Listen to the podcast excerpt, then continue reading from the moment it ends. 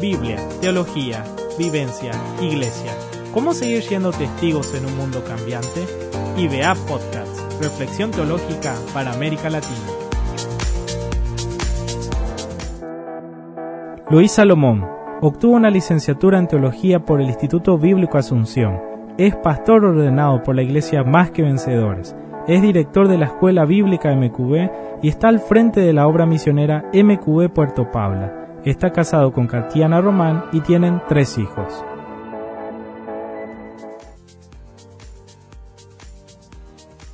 Bienvenidos a IBA Podcasts, a este nuevo episodio, específicamente el episodio número 15. Y hoy vamos a desarrollar un tema muy interesante. Ya está con nosotros nuestro compañero Juan David Castro. ¿Cómo estás? Hola Kevin, un gusto volverte a saludar nuevamente aquí. Vamos avanzando con nuestros episodios Qué bueno y qué bendecidos somos de poder estar sirviéndole al Señor en esta bonita labor de poder llevar el mensaje a través de estos podcasts. Me gustaría, Kevin, que hoy nos presentaras a este invitado, un compañero, exalumno. Bueno, tuve la oportunidad de conocerlo muy poco tiempo, pero un buen compañero y quiero que nos lo presentes. ¿Quién es? Así es, hoy vamos a hablar sobre el crecimiento de la iglesia Wow. Yo creo que es un tema muy interesante, varios. ¿Quién, no quiere que su iglesia crezca? No, es un tema muy actual y, y, bastante. Con este tema de la pandemia, yo creo que esto aflora más, ¿no? Sí, y para eso nuestro invitado no solamente tiene un conocimiento teórico, sino que lo, lo vivió sirviendo ya por muchos años en un cuerpo pastoral de una iglesia creciente en nuestro país y también ahora eh, estando al frente de una nueva iglesia. Por eso invitamos hoy al pastor Luis Salomón. Pastor, bienvenido. ¿Cómo estás?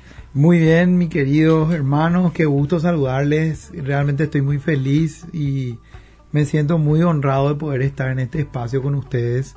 Así que bueno, que sea de gran bendición para nosotros eh, todo este tiempo que vamos a estar conversando. Sinceramente, muy agradecido por la invitación. Muchas gracias, Pastor Luis, por aceptarla. Y bueno, vamos a iniciar, Kevin. Me gustaría que nos dijeras con qué queremos comenzar con este tema tan, tan interesante.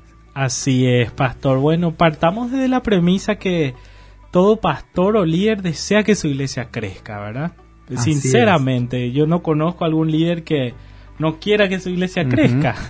Pero cuando se habla de este tema, hay ciertas personas que tienen un poco de resistencia o ven con sospecha. Y quería preguntar, ¿cuáles son algunos prejuicios, pastor, sobre el crecimiento de la iglesia? Sí, muchas veces los prejuicios que se dan eh, giran un poco en torno a, al, digamos, al sistema de que cuando deseamos el crecimiento a veces podríamos estar corriendo el peligro de enfocarnos tal vez eh, solamente en lo numérico y descuidar un poco la calidad espiritual o la vida inclusive espiritual de la gente. Cuando nosotros pensamos que todo es números o cantidades o tantos asistentes o tantos números de reproducciones o tantos likes, ahora que se habla de todo lo virtual, ¿verdad? Y que de alguna u otra manera estamos como que empezando de a poquito a salir de lo virtual otra vez para lo presencial todavía se habla un poco de, estamos todavía inmersos en el tema virtual, pero realmente si, si, si nos fijamos un poco en la palabra de Dios podemos darnos cuenta que el enfoque no debería de ser tal vez los números o la cantidad, sino que nos encargamos como siervos de Dios, deberíamos encargarnos de sembrar para que Dios dé la cosecha y el crecimiento al final, ¿verdad? Nosotros somos como cuidadores y administradores de la obra de Dios. Ahora, eso no significa que no tenemos que trabajar en pos del crecimiento de la iglesia. Y yo creo que si pensamos a nivel a niveles estrictamente bíblicos y espirituales, la labor para el crecimiento de la iglesia principalmente debe estar enfocada en la calidad de enseñanza, en la calidad de predicación, en la calidad de, de amor que le damos a la gente. Sí, y es muy interesante, has tocado algunos temas que quiero hacerte con respecto a esta pregunta, y es el tema de, de las malas prácticas. Algunas mencionaste, pero me gustaría que nos mencionaras algunas malas prácticas que de pronto se pueda llegar en, ese, en esa búsqueda de un crecimiento, llegar a tener.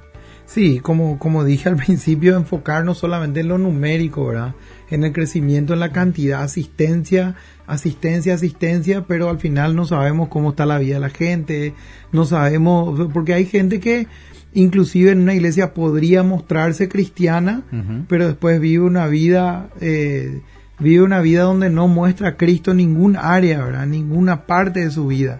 Entonces eso habla de algo que no está funcionando tal vez, cierto que la Biblia también habla que el que se desvía su deseo busca y que tal vez uno podemos pretender que todos los que están eh, como parte de una iglesia sean perfectos, pero no se trata de, eso, sino más bien de tener una cierta conexión con la gente, conexión con el discipulado, un caminar juntos, un yo sé cuál es tu vida, vos estás viniendo a la iglesia, vos sos parte de la iglesia y eso no solamente tiene que hacerlo el pastor, obviamente, porque el pastor, si solamente el pastor tiene que encargarse de toda la gente que asiste tal vez a la iglesia, eso va a terminar matándole un estrés tal vez al pastor, sino que para eso tiene que haber un equipo de trabajo donde todos sean capacitados para que los santos hagan la obra del ministerio, como dice también el libro de Efesios. Otra, otra mala práctica podría ser también desgastarle mucho a la gente, especialmente al liderazgo, cuando a veces vemos, No, no, no voy a hablar de nadie personalmente porque no es mi deber hacerlo, pero lo que yo veo un poquito es que a veces cuando nos entusiasmamos como pastores con ciertas estrategias con ciertas campañas en algún momento, eh, tenemos tanta pasión hacia eso que no, no nos damos cuenta que podríamos estar hasta desgastando incluso a otra gente que tal vez tiene menos tiempo para el ministerio, que tal vez tiene menos recursos para el ministerio y que necesitan también enfocar su fuerza en producir para su propia casa y cosas así. Y, como todo está enfocado en hacer crecer la iglesia, desgastamos con las estrategias o con la campaña o con lo que queremos implementar y eso podría ser a largo plazo otra vez un peligro, ¿verdad? Porque si tus líderes o el equipo que está sirviendo contigo se encuentra desgastado en un momento, la iglesia puede llegar a un colapso, ¿verdad? Claro. Sí, así es, realmente sería respetar el proceso natural de la iglesia, ¿verdad? Exactamente, así mismo es. Y pastor, una frase muy común que se escucha a veces en iglesias pequeñas, convengamos que las iglesias pequeñas no son malas, no todas van a ser megas iglesias. Totalmente. Pero se escucha cantidad versus calidad. ¿Esto es realmente así o no? ¿Cómo lo ves? Bueno, cuando, o sea, si ponemos a comparar cantidad versus calidad con relación a, a, comparar iglesias pequeñas, iglesias grandes, eh, yo creo que no, no, la frase en sí no cabe para el hecho, porque una, una iglesia muy grande también puede tener muy buena calidad. Y donde nosotros notamos verdaderamente la calidad es en el púlpito, en la predicación, en la enseñanza, en el discipulado, en el seguimiento que se le hace a alguien, ¿verdad? Ahora sí, obviamente las iglesias grandes eh, corren ciertos peligros, tienen ciertos riesgos que las iglesias pequeñas a veces no tienen. Mm. Por ejemplo, las iglesias pequeñas a veces son como un entorno más familiar, más comunitario, eh, donde todos se conocen. Entonces a veces para el liderazgo, para el equipo o para el pastor mismo es más fácil manejar las situaciones que se podrían dar. Sin embargo, en una iglesia grande es más difícil porque ya prácticamente no, no hay un control sobre eso. Pero hay muy, es muy simbólico. Justamente el año pasado estuve haciendo un curso que se llama Perspectivas del Movimiento Cristiano Mundial, que recomiendo. Realmente es un curso tremendo, interesante. Eh, en ese curso habíamos hablado sobre el, el en, una, en, en un segmento se había hecho una imagen sobre las megas iglesias y las iglesias pequeñas. Que tal vez una iglesia grande muchas veces podría ser parecida a un elefante. El elefante es un animal grande, se reproduce poco, en pocas cantidades, eh, eh, y el embarazo de un elefante luego de un elefante hembra luego dura mucho más tiempo que cualquier otro mamífero eh, y se reproduce en, total de su vida en muy pocas proporciones. Y las iglesias pequeñas se pusieron con una imagen como de un conejito, ¿verdad? El conejito se reproduce mucho, tiene muchas crías por mucho más tiempo, eh, puede, tiene una capacidad de reproducción mucho más rápida que cualquier otro mamífero. Entonces, esos son los efectos que se podrían ver en, en cuanto a iglesias grandes o megas iglesias e iglesias pequeñas, ¿verdad? Entonces, el efecto multiplicador a veces es diferente, pero cada uno, creería yo, cumple una función, un rol en el cuerpo de Cristo del cual Cristo mismo es la cabeza. Así es, pastor. Te hice esa pregunta porque justamente con esa frase eh, a veces las iglesias pequeñas se ponen un poco a la defensiva o ven a las iglesias grandes como una amenaza o una iglesia casi falsa más o menos o muy light diríamos pero, ¿por qué es importante el crecimiento? Ya, ya mencionaste que cada iglesia o tamaño de iglesia tiene una función diferente, no es precisamente mejor o peor. Totalmente. Pero, ¿por qué toda iglesia debe crecer? Y yo creo que toda iglesia que está viva espiritualmente hablando debe crecer. Es el desarrollo natural de todas las cosas, ¿verdad? Eh, creo que todo lo que tiene vida crece y se desarrolla, eh, a menos que alguien y, vemos ¿verdad? los efectos en una persona que tal vez, y hago esta comparación porque la Biblia misma hace la comparación como la de un cuerpo humano, ¿verdad? que tal vez si una persona nace con malformaciones o, o, nace con ciertos problemas congénitos, a veces el crecimiento es mucho más dificultoso. Entonces, toda iglesia que esté viva en Cristo Jesús, que tenga vida del Espíritu Santo de Dios, va a crecer de manera natural porque los mismos líderes y los mismos pastores y el mismo cuerpo va a estar vivo y va a estar caminando hacia la madurez espiritual. Yo creo de, una manera muy especial y puntual, me encanta el crecimiento numérico, no voy a negar eso, ¿verdad? Pero yo creo de manera muy específica y bien teológica que el crecimiento de una iglesia se ve no tanto más por lo numérico, sino se ve por la madurez espiritual de quienes la conforman. Eso, especialmente yo pienso. Y eso es un proceso que lleva su tiempo. Y Jesús mismo dijo, por sus frutos los conocerán. pero El contexto en el cual Jesús dice eso es refiriéndose un poco a los falsos maestros. Pero la, la Biblia misma aclara que la fe cristiana en nuestra vida debe verse no por lo que tal vez yo digo, yo soy cristiano, sino por lo que hago y por mi forma de actuar y por mi conducta y mi carácter en todos los días de mi vida, en todas las áreas de mi vida. Sí, qué interesante poder empezar a, a conocer este contexto con respecto a cómo es el crecimiento de una iglesia, pero nos gustaría que de pronto nos mencionaras algunos principios bíblicos sobre este crecimiento congregacional que pueda generar. Entonces, no sé qué nos puedas hablar de estos principios bíblicos.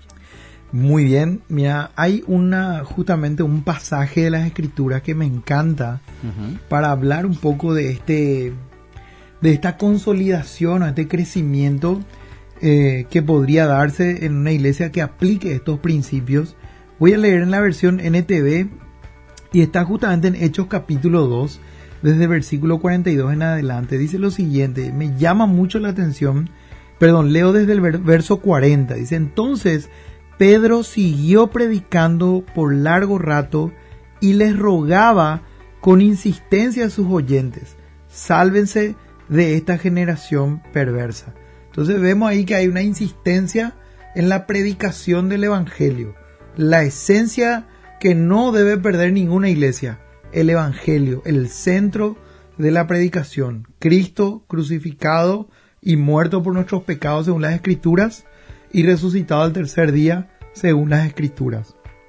Luego, el verso 41 dice, los que creyeron lo que Pedro dijo, los que creyeron lo que Pedro dijo, fueron bautizados y sumados a la iglesia en ese mismo día, como tres mil en total. Todos los creyentes se dedicaban a las enseñanzas de los apóstoles, o sea que como fruto ya de haberse insistido en la predicación del Evangelio, los que creyeron fueron bautizados, se unieron a la familia de la iglesia, a la familia de la congregación, se sumaron a la membresía, por decirlo así. ¿Qué hicieron ellos? Añadieron estos condimentos para que la iglesia crezca. Escuchen esto. Todos los creyentes, ya pasaron por el proceso de discipulado inicial, por decirlo así, se dedicaban a las enseñanzas de los apóstoles, a la comunión fraternal, a participar juntos en las comidas, entre ellas la cena del Señor y la oración. Muy interesante. Todos los creyentes se dedicaban en primer lugar a sujetarse y a someter su vida a las enseñanzas de los apóstoles. ¿Cuáles eran las enseñanzas de los apóstoles? Todo lo que Cristo había marcadamente enseñado y estipulado para que su iglesia siga. Que los apóstoles eran los encargados de velar por esa enseñanza, recordando que en aquel tiempo no tenían tal vez el Nuevo Testamento. Tenían el Antiguo con el cual podían confirmar lo que ocurría, lo que, lo que había ocurrido con Cristo mismo y las enseñanzas que él había dejado. Pero esto es lo que se dedicaban a hacer, se sometían a las enseñanzas de los apóstoles. A la comunión fraternal compartían. Eran una familia, espiritualmente hablando. Estaban involucrados unos con otros en sus vidas. O sea, yo sé la vida de Kevin porque es mi hermano, somos parte de la vida de la misma comunidad de fe. Y le conozco y sé sus debilidades y sé sus virtudes y caminamos juntos y nos amamos y nos, nos bancamos también nuestras diferencias, pero eso nos quita y nos evita que somos una familia en Cristo. Después dice a participar juntos en las comidas, muy importante la comida que genera una intimidad. Tal vez uno podría decir, bueno, pero ¿qué tiene que ver la comida? La verdad es que es un rasgo importante de la vida cristiana. No es lo mismo asistir nomás cada domingo a un servicio de la iglesia que después del domingo, tal vez o cada cierto tiempo, nos juntamos con los hermanos de la iglesia a comer juntos. Ahí es donde nos conocemos y donde intimamos todavía mucho más. Y luego entre ellas, obviamente, la cena del Señor, que es una práctica nuestra como iglesia, ¿verdad? y a la oración. Eh, la Biblia habla de que la oración es la columna vertebral de la vida cristiana, ¿verdad? Es como la sangre que corre entre nuestras venas. Si no la tuviéramos, moriríamos tal vez. El versículo 43 dice, un profundo, como resultado de todo esto, un profundo temor reverente vino sobre todos ellos y los apóstoles realizaban muchas señales milagrosas y maravillas. Todos los creyentes se reunían en un mismo lugar y compartían todo lo que tenían. Estaban desprendidos de lo material. Estaban enfocados en una sola cosa, ser una comunidad unánime para agradar a Dios, para glorificar a Dios en todas las áreas de sus vidas. Vendían sus propiedades y posesiones y compartían el dinero con aquellos en necesidad. Esto en alguna medida no es ya tan aplicable hoy, en cierta medida si hay alguien obviamente que quiere hacerlo, eh, eh, la, eh, eso no está ajena a la Biblia, solamente que es un contexto diferente el que vivimos hoy, a eso me refiero. Pero esto no significa que como cristianos no tenemos que estar marcados por la generosidad. Y acá el aspecto más resaltante es la generosidad, que era muy, muy resaltante, valga la redundancia, entre los primeros creyentes. Luego dice, adoraban juntos en el templo cada día, no luego cada domingo nomás, cada día dice. Se reunían en casas para la cena del Señor y compartían sus comidas con gran gozo y generosidad. Escuchen esto, con esto voy terminando esta porcioncita de la palabra de Dios. Todo el tiempo alabando a Dios y disfrutando de la buena voluntad de toda la gente. Y acá viene el crecimiento de la iglesia. Y, el, y cada día el Señor agregaba a esa comunidad cristiana los que iban siendo salvos. Esta es una radiografía perfecta y obviamente bíblica de elementos que si lo aplicamos hoy a nuestra iglesia, a la membresía de nuestra iglesia, vamos a ver de manera natural el crecimiento en todas las áreas. Lo dice la palabra de Dios, no lo digo yo. Sí, un panorama muy claro y recapitulando un poco estos principios, mencionaste la enseñanza de los apóstoles, el aspecto doctrinal, las comidas, el discipulado, ¿verdad? Del día a día, vivir juntos, también la cena del Señor, que es parte de la liturgia, la organización, la oración, y también que el Señor iba añadiendo lo que eran salvos, una iglesia que evangeliza, y esa es una radiografía de una iglesia saludable, pero ¿cuáles son algunas características de una iglesia que no es saludable? Y podríamos decir todo lo contrario, una iglesia en primer lugar yo diría que se reserva un poquito o diluye un poquito la predicación del Evangelio, sustituye la predicación del Evangelio por predicaciones netamente tal vez motivacionales, sustituye una iglesia enfocada en la oración en solamente actividades, actividades recreativas, donde equipamos y, hacemos todo en pro de que la gente quiera venir porque solamente queremos llamar eh, la atención de sus sentidos emocionales. Tal vez no lo digamos de esa manera. Tal vez nunca un pastor ni un líder que quiera el crecimiento de su iglesia te lo va a decir de esa manera. Van a, tal vez uno va a decir eh, que es una estrategia para atraernos más o un gancho, pero ese tipo de cosas a mi criterio son un poco peligrosas. Yo no digo que esté mal ser innovador, innovar, qué sé yo, no, no digo que esté mal las luces, no digo que esté mal, qué sé yo, el, el humito por ahí cuando viene el grupo de alabanza, esas cosas a mí no me tropiezan. Pero cuando todo gira en torno solamente a eso, para atraer o captar que la gente quiera venir, probablemente hay un problema. Porque la gente tiene que venir por la convicción que el Espíritu Santo genera en sus vidas, a causa de la predicación, a causa de que hay una vida que es eh, una, vida en la iglesia que es fuerte en oración. Entonces, si abandonamos la, predica, la predicación del Evangelio, si abandonamos la oración, ¿verdad? Como iglesia, lo categórico tenemos que orar. No solamente individualmente, como iglesia, reuniones de oración. Nos reunimos con el fin de solamente orar. Una, dos horas, un día a la semana, tal día nos juntamos para orar. Oramos todo y nos vamos. El enfoque orar, estar juntos, hacer un discipulado. La iglesia que nos hace discipulado, creo yo que probablemente no va a llegar a un buen puerto y va a ser una iglesia enferma espiritualmente. El discipulado es fundamental y Cristo nos mostró ese ejemplo con sus apóstoles que después fueron los que dieron su vida literalmente eh, velando por las enseñanzas mismas que él dejó para que su iglesia crezca.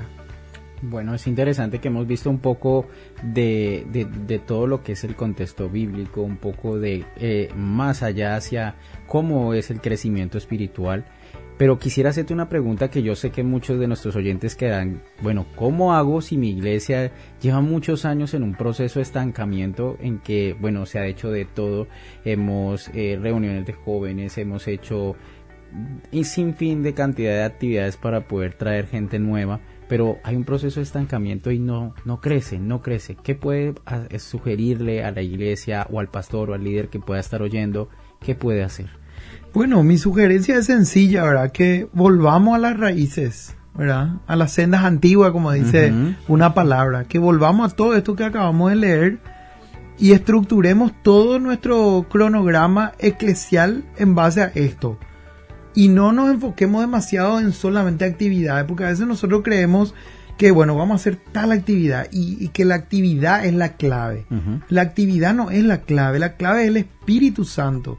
La clave es la palabra de Dios, la clave es la comunión con el Señor.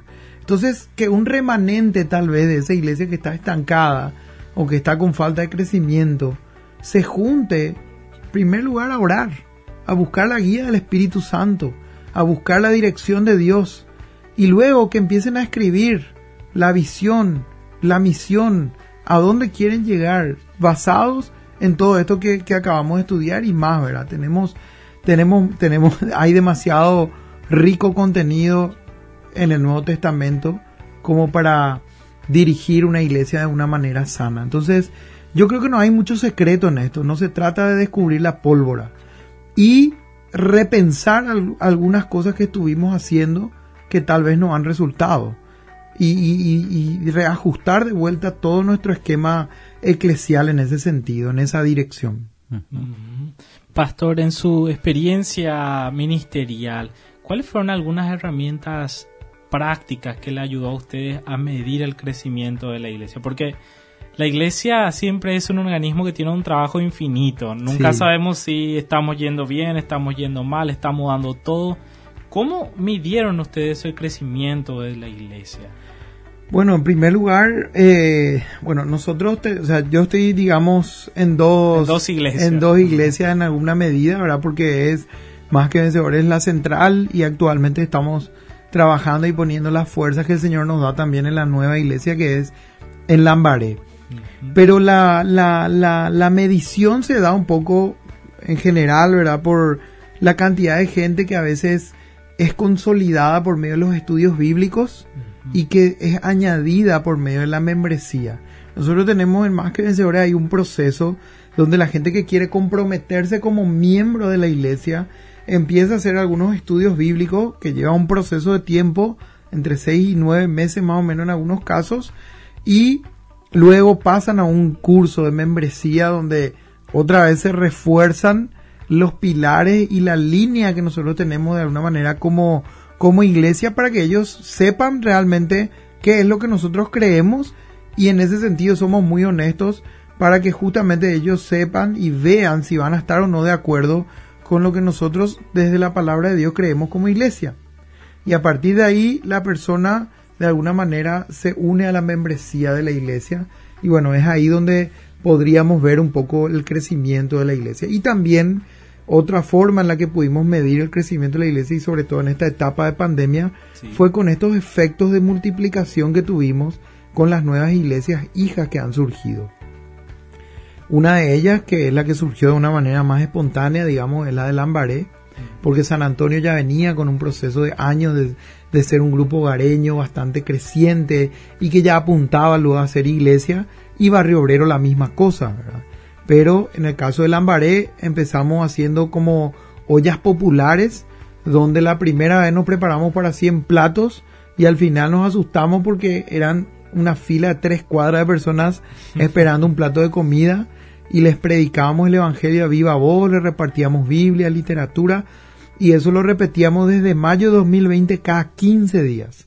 Cada 15 días repetíamos la misma cosa, la misma cosa, al punto tal que la gente ya sabía que en la quincena tenían que esperar eso de nosotros, hasta que hubo un evento por el Día del Niño en agosto del año pasado, donde nos preparamos y una empresa fue la que, la que trabajó ahí en eso, en la parte logística, y ellos pusieron toda la merienda, los regalitos para los chicos, hicimos en un bañado que está cerquita a la iglesia, al local de la iglesia Lambaré, y nos preparamos para 600 niños.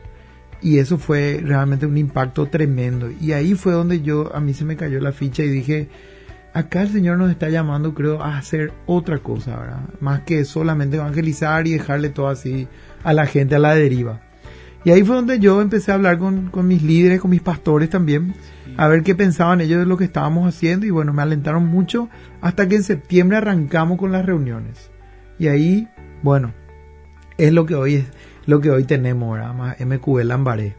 O sea que sería básicamente que la iglesia pueda crecer de manera orgánica, saludable, un proceso natural. Totalmente, sí o sí, iglesias grandes o pequeñas que, que, que están creciendo de una manera saludable, tarde o temprano van a terminar multiplicándose. Así es, pastor. ¿Cuáles serían algunos consejos finales para los líderes que están ahí como vos al, al frente de batalla, ¿verdad? Tiene toda la presión de que por qué a veces la iglesia no crece, ¿verdad? A veces creemos que el pastor es el culpable. Muchas veces se puede, se puede pensar que es así, pero no siempre es así tampoco, ¿verdad? Ahora, sí, obviamente los pastores necesitamos ser diligentes en el trabajo que Dios nos llamó a hacer. Necesitamos ser diligentes en nuestra vida de oración, en nuestra vida de estudio de la palabra, porque como dije, la calidad se va a notar siempre desde el púlpito en la predicación, en la enseñanza bíblica, en los estudios bíblicos. Y mi consejo es que no estemos tan afanados por el crecimiento numérico. Mi consejo es que estemos eh, enfocados en lo que Dios nos llamó a hacer y no nos desenfoquemos hacia otras cosas. Que nos enfoquemos en lo que Dios nos llamó a hacer como pastores. Pastorear a la grey con la palabra de Dios. Cuidar a la gente, que la gente se sienta amada, que la gente no se sienta usada, que de manera natural también el, eh, nosotros podamos capacitar a los santos para la obra del ministerio, que no nos desgastemos tanto como pastores en hacer el ministerio, más en capacitar a los santos para hacer la obra del ministerio. Eso sería realmente eh, cosas que nos van a añadir fuerza como pastores para que la iglesia crezca de una manera natural y espiritualmente madura. Amén, amén, claro que sí. Dios va a bendecir a su iglesia cuando se hace un buen trabajo. Pastor, muchas gracias por estar con nosotros hoy. El agradecido soy yo por el privilegio y el honor que me toca compartir con gente como ustedes, tan maravillosos. Muchas gracias. Así es, y también Juan, tenemos algunas noticias sobre nuestra comunidad que nos escucha. Rosana nos dejó unos comentarios, no nos dejó su apellido, nos gustaría saberlo. Comentario en la página web, excelente iniciativa, sigan grabando podcasts, por favor, son de gran bendición y nos remiten a los años en el seminario. Y también Elizabeth Garrido dejó, me encanta que línea de iniciativa sigan adelante con esto. Y nada, los saludamos y también a nuestro profesor Marcelo Val, que fue ordenado recientemente en la Iglesia Concordia. Estamos contentos con él. Y nuestro ex estudiante Gamaliel Benítez, que ha recibido una beca, va a ir a hacer una maestría en España. y estamos contentos con toda la familia de BA que va creciendo en donde está. Bueno, les alentamos a ustedes, nuestros oyentes, que también nos puedan estar escribiendo, dejándonos sus mensajes a través de nuestra página web. Recuerden que pueden escuchar todos nuestros podcasts y les recordamos que pueden seguirnos en todas nuestras redes sociales, en Facebook, en Instagram como Instituto Bíblico Asunción, en Twitter como arroba teología-iba y explorar todos y cada uno de los recursos de nuestras páginas web.